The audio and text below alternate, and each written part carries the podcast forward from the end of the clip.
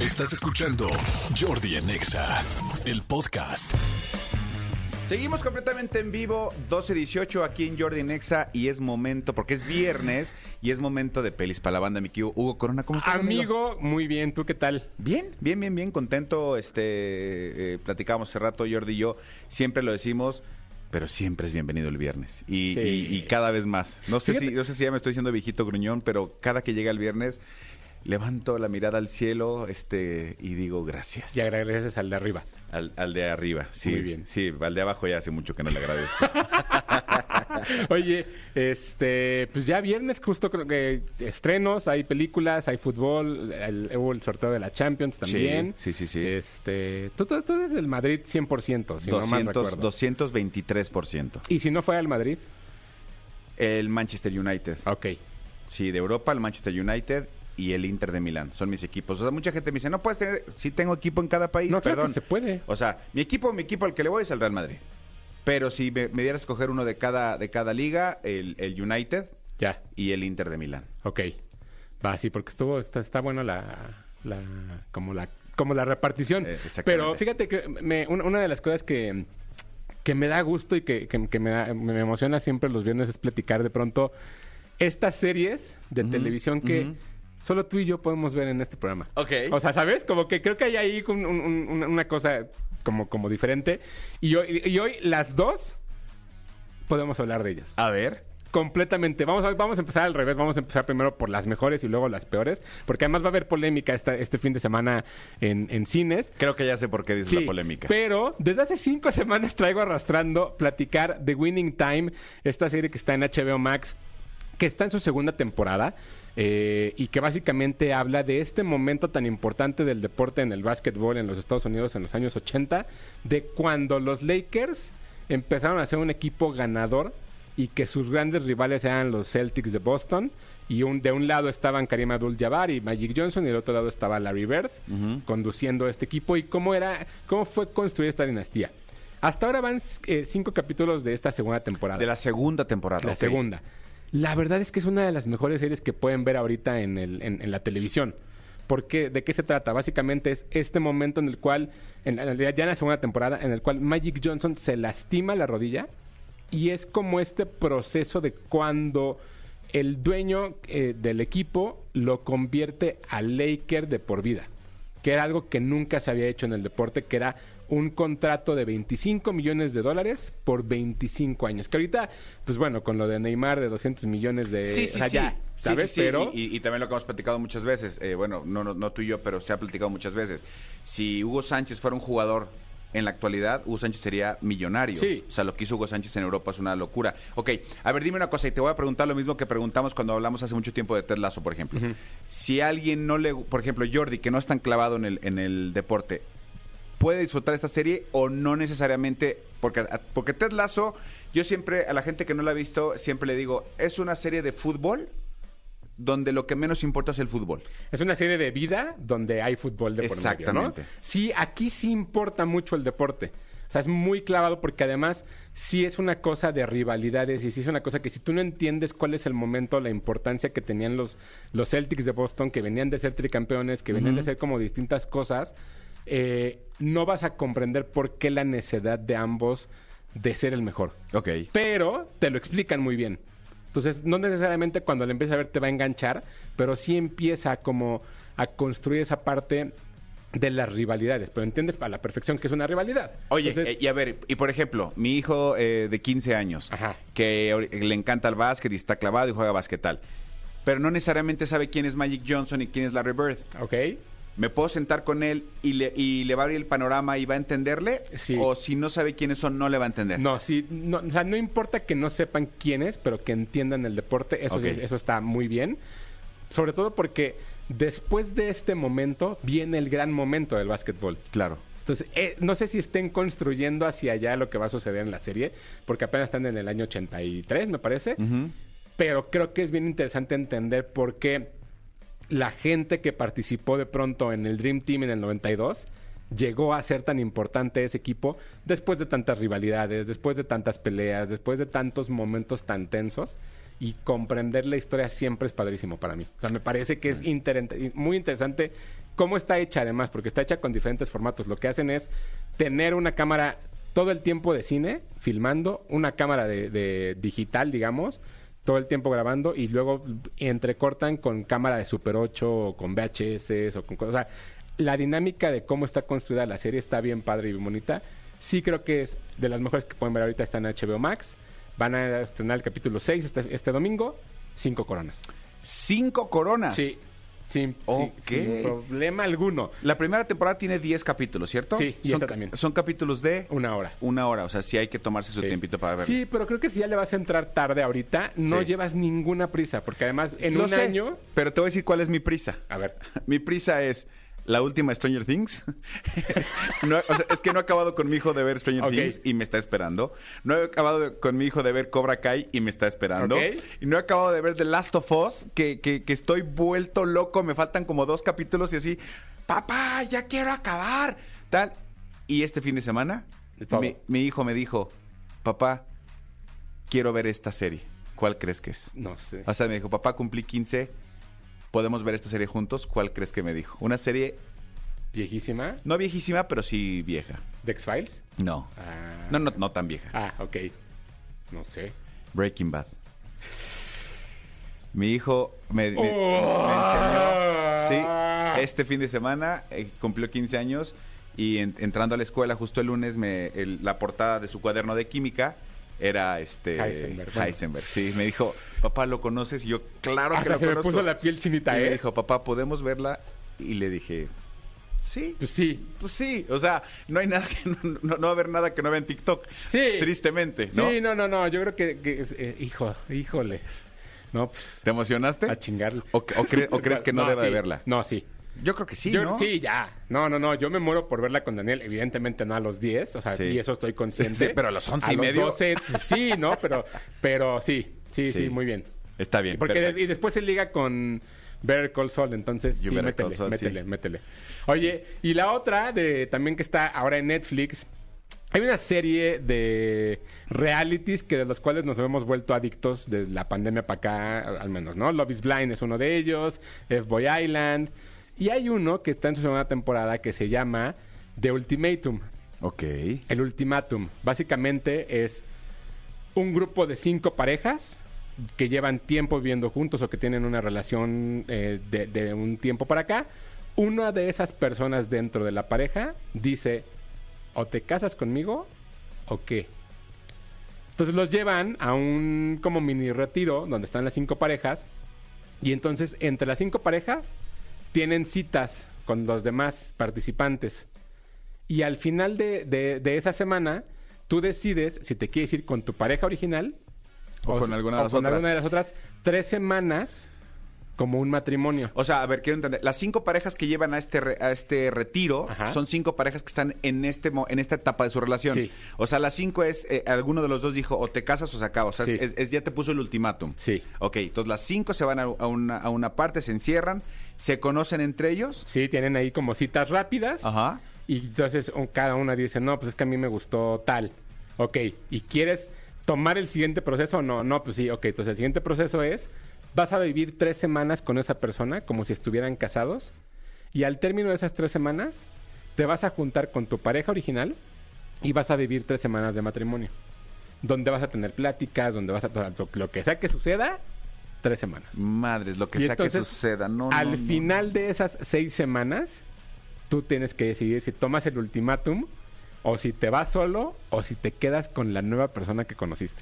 Con la nueva persona que conociste que también llegó con pareja. Exacto. Madre. Y que además los, los cinco hombres y las cinco mujeres de pronto janguean juntos y se escuchan y se platican. La verdad es que es un- es un- es- es- son de estas como, como realities que te, que, que te hacen enojar. Porque es como de, chale, sí le va mejor con él, o sí le va mejor con ella, o híjole, ya le mintió, híjole, ya se acostaron, híjole, ya. Entonces se pone medio tenso. La verdad es que son muy divertidos, son muy entretenidos. Es el mismo formato de, de Love is Blind, ¿no? Entonces, al final, como lo que termina sucediendo es entender la naturaleza de cada uno de ellos. Y la verdad es que es muy entretenido, son muy divertidos, están para pasar el rato en la noche, ver un capítulo, capítulo y medio, se vale, duran un 45 minutos cada uno. Y, y la verdad es que yo, es, es mi placer culpable todo esto. Híjole. me- ya, ya, ya me voy a enganchar porque sí, o sea, mi mujer y yo acabamos Love is Blind y, y además acabamos este del chongo. Creo que con esta vamos a acabar peor. Y mañana estrena una nueva temporada de Love is Blind que todavía no he visto. Entonces vamos a hablar de ella la próxima semana porque son con las parejas que se, que se quedaron juntas. No sé de qué se trata, pero este, eso ya está ahí corriendo. Perfecto. ¿Cuántas coronas? Cuatro y media. Cuatro y media coronas. El ultimátum. El en español se llama el ultimátum, decir sí o decir adiós. Exacto, en Netflix. Perfecto. Vamos a un corte y regresamos. Tú, Jordi Nexa, seguimos porque faltan dos películas más, ¿verdad? Sí, señor. Es viernes. Jordi en Exa. Estamos de vuelta en Jordi Nexa y nos quedamos con. Estamos aquí con Miki Hugo Corona, Pelis para la banda. Y pues ya dijimos las primeras dos series. Si se acaban de conectar, la primera fue Winning. Winning Time. The Winning Time. En HBO, cinco coronas. Y eh, The Ultimatum en Netflix, un reality, cuatro y media. Este. Que era Que, que es- que es- sí, sí, sí, es, es, es novelero, es como Love Sí, is Blind. O sea, sí, no, sí, no, no piensen que van a ver acá este algo de Chuck Norris, no. No, No, nada que tampoco. Ok. Oye, y fíjate que en cines hay un reestreno bastante interesante y que lo vamos a tratar como si fuera la primera vez que habláramos de ello, porque además, la primera vez que hablamos de esta película, pues todavía no estaba este programa, estaba el otro. ok. Éramos- eran otros horarios, pero era el mismo viernes. Y hay un reestreno que es una película de terror que ya sé que no vas a ver, que es una película que cambió la forma en la cual el cine de terror se consumió eh, a partir de su estreno, que, que- que fue hace 10 años, ¿no? Estoy hablando del Conjuro, la primera película de James Wan de esta saga, ¿no? Porque James Wan ya llevaba un par, un par de películas extras. Y básicamente lo que habla es una familia eh, se muda a una casa como de campo, una casa vieja. Es una película que está eh, situada en los años 70 y que de pronto se dan cuenta que esta casa está embrujada. Entonces es la labor de un par de, pues de, de personas que se encargan de buscar lo paranormal, de llegar a esta, a esta casa y ayudarles a cambiar la vibra hasta cierto punto de lo que está sucediendo. Son los Warren, Patrick Wilson y Vera Farmiga.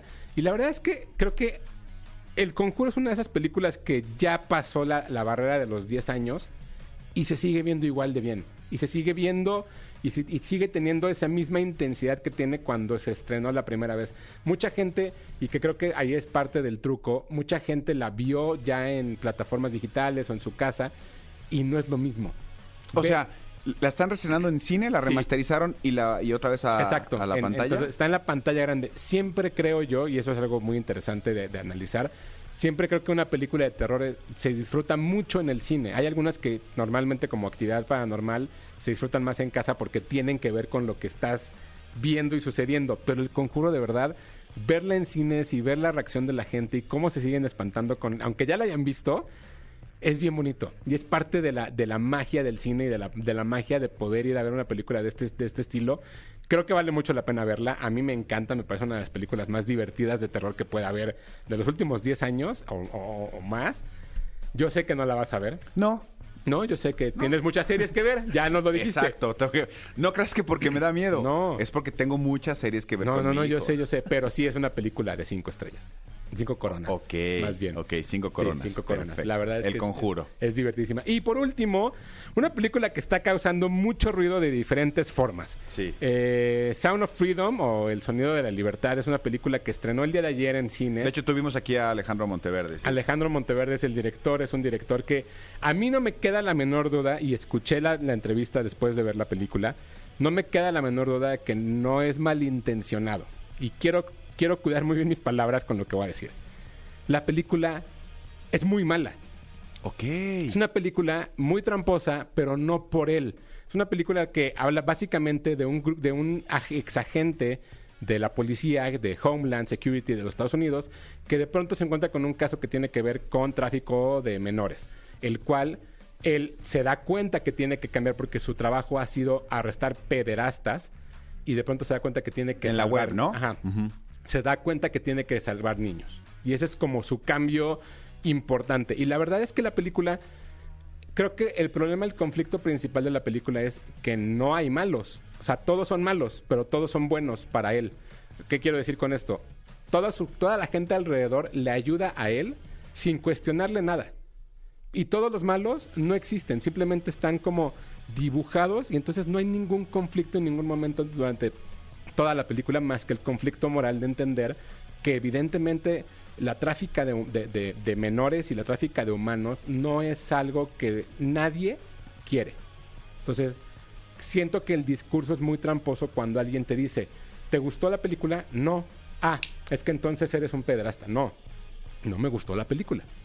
¿No? Entonces, de pronto esta cuestión en la cual la película te va llevando y te va construyendo esta idea de que si no te encomiendas a Dios, no mereces la salvación, es tramposísimo todo lo que hace. Eso sí, la fotografía es preciosa, Sí. es bonita. A Ahora, me encantó. sí creo que la película como está construida es, es, es eso, es un melodrama como de Hallmark que está llevado al cine. La controversia que hay detrás de la película es otra historia completamente diferente. ¿Por qué decía lo del director? Porque sí creo que la película que él le entrega y el guion que él le entrega es malo, no es malintencionado, son cosas completamente diferentes. Pero cuando tienes un apoyo de una red de ultraderecha de Estados Unidos, donde, y, y- y diciendo nombres, donde Trump es uno de tus principales, eh, digamos como supporters, Sponsors, sponsors, donde en la Ciudad de México hay una alcaldesa que de, de ultraderecha fascista que quiere que la película la vean todos los niños, no es una película para que la vean los niños. La verdad, no es una película infantil. Es una película que sí busca reflexionar y que, una vez más, insisto, el tema es espantoso. En eso estamos todos de acuerdo. ¿no? ¿Eduardo Verástegui sale en la película o nada más produce? Eduardo Verástegui sale en la película, es un es, es- sale por ahí, pero justo es eso, que el productor de pronto se toma esta libertad de decir que si no te gusta la película, entonces eres, eres un cerdo. Entonces eres alguien que de pronto está apoyando la pederastía. Y no es así, porque entonces lo que estamos haciendo, y como bien dijo el director en la entrevista que tuvieron, que me pareció muy interesante lo que dijo fue, la política divide, el director está entregando una pieza de arte, o, o sea, por decirlo de alguna forma, porque es una película, cuando el productor está buscando dividir, que si no te gusta, entonces e- eres del otro, del otro bando. Cosa que ya hemos visto en la política en México y que de lo cual estamos cansados durante los últimos cinco años. Entonces Claro. no importa si eres muy de izquierda, muy de derecha, polemizar y politizar de tal forma las cosas no le va a ayudar a nadie. Ok, o sea, lo que te quiero entender es, eh, por ejemplo, si viste Willy Wonka y no te gustó la película, no quiere decir que odies el chocolate. Es lo que te pasó con Barbie. o sea, exacto, o ¿No? sea, no, no es el mensaje. Sí. Eh, lo que a ti no te gustó fue la forma de hacer la película. El mensaje, estás en contra como estamos en contra todo de lo que está sucediendo. Exacto. Lo que no te gustó fue la forma de decirlo, la forma de contarlo. Sí, que es un poco lo que decíamos de Barbie la semana tú- pasada tú y yo, que no te gustó porque ciertas cosas no, no se alinean a lo que tú sientes y está bien. No estás atacando al feminismo. No Sí, estás no, atacando a Barbie, estás atacando a la película y está bien. Y no es atacar, es no me gustó. Entonces, con base en eso, a mí algo que me parece sumamente interesante y lo que decían también en la entrevista es esta cosa de las salas están llenas. No, las salas no estaban llenas en Estados Unidos. Los boletos se vendían y las salas estaban vacías. Porque existe un fenómeno en el cual al final de la película se invita a la gente que compres un boleto y alguien más lo va a ocupar. Pero en la, pero en la página de, del- de la película no existe eso. O sea, no existe el yo quiero ver la película gratis. O sea, digamos que te invitan a hacer una acción que no tiene esa reacción. Entonces, las salas están vendidas. No hay nadie en las salas. Ok, qué interesante. Yo ayer, porque yo fui al cine y pagué mis boletos, me costó trabajo comprar boletos. O sea, busqué cuatro funciones en mis cines, digamos, Cercanos. cercanos. Los conseguí. La sala estaba vendida a su totalidad y había 12 personas. Qué raro fenómeno. Ahí lo voy a dejar. Qué raro Que fenómeno. cada quien lo analice como quiera.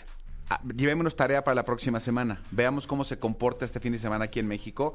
Y si y tú que conoces mucha gente que se mueve y que seguramente la va a ir a ver por a lo que se dedican y todo, también gente que conozcamos, también ustedes este díganos tanto Sí. en WhatsApp como en, en Twitter a partir de lunes si le fueron a ver al cine y cómo estaba la sala. Si les pasó lo mismo que a Hugo. O sea, Hugo se metió, tú te metiste y de los 60 lugares que había, había muy poquitos lugares para aceptar. 120. Eh, De los 120 lugares que había, había muy poquitos lugares para elegir. Elegiste, o sea, los que encontraste y cuando llegaste la sala no estaba a su totalidad llena. no estaba a su totalidad, estaba ni siquiera al 20%. Ok, ¿cuántas coronas? Una.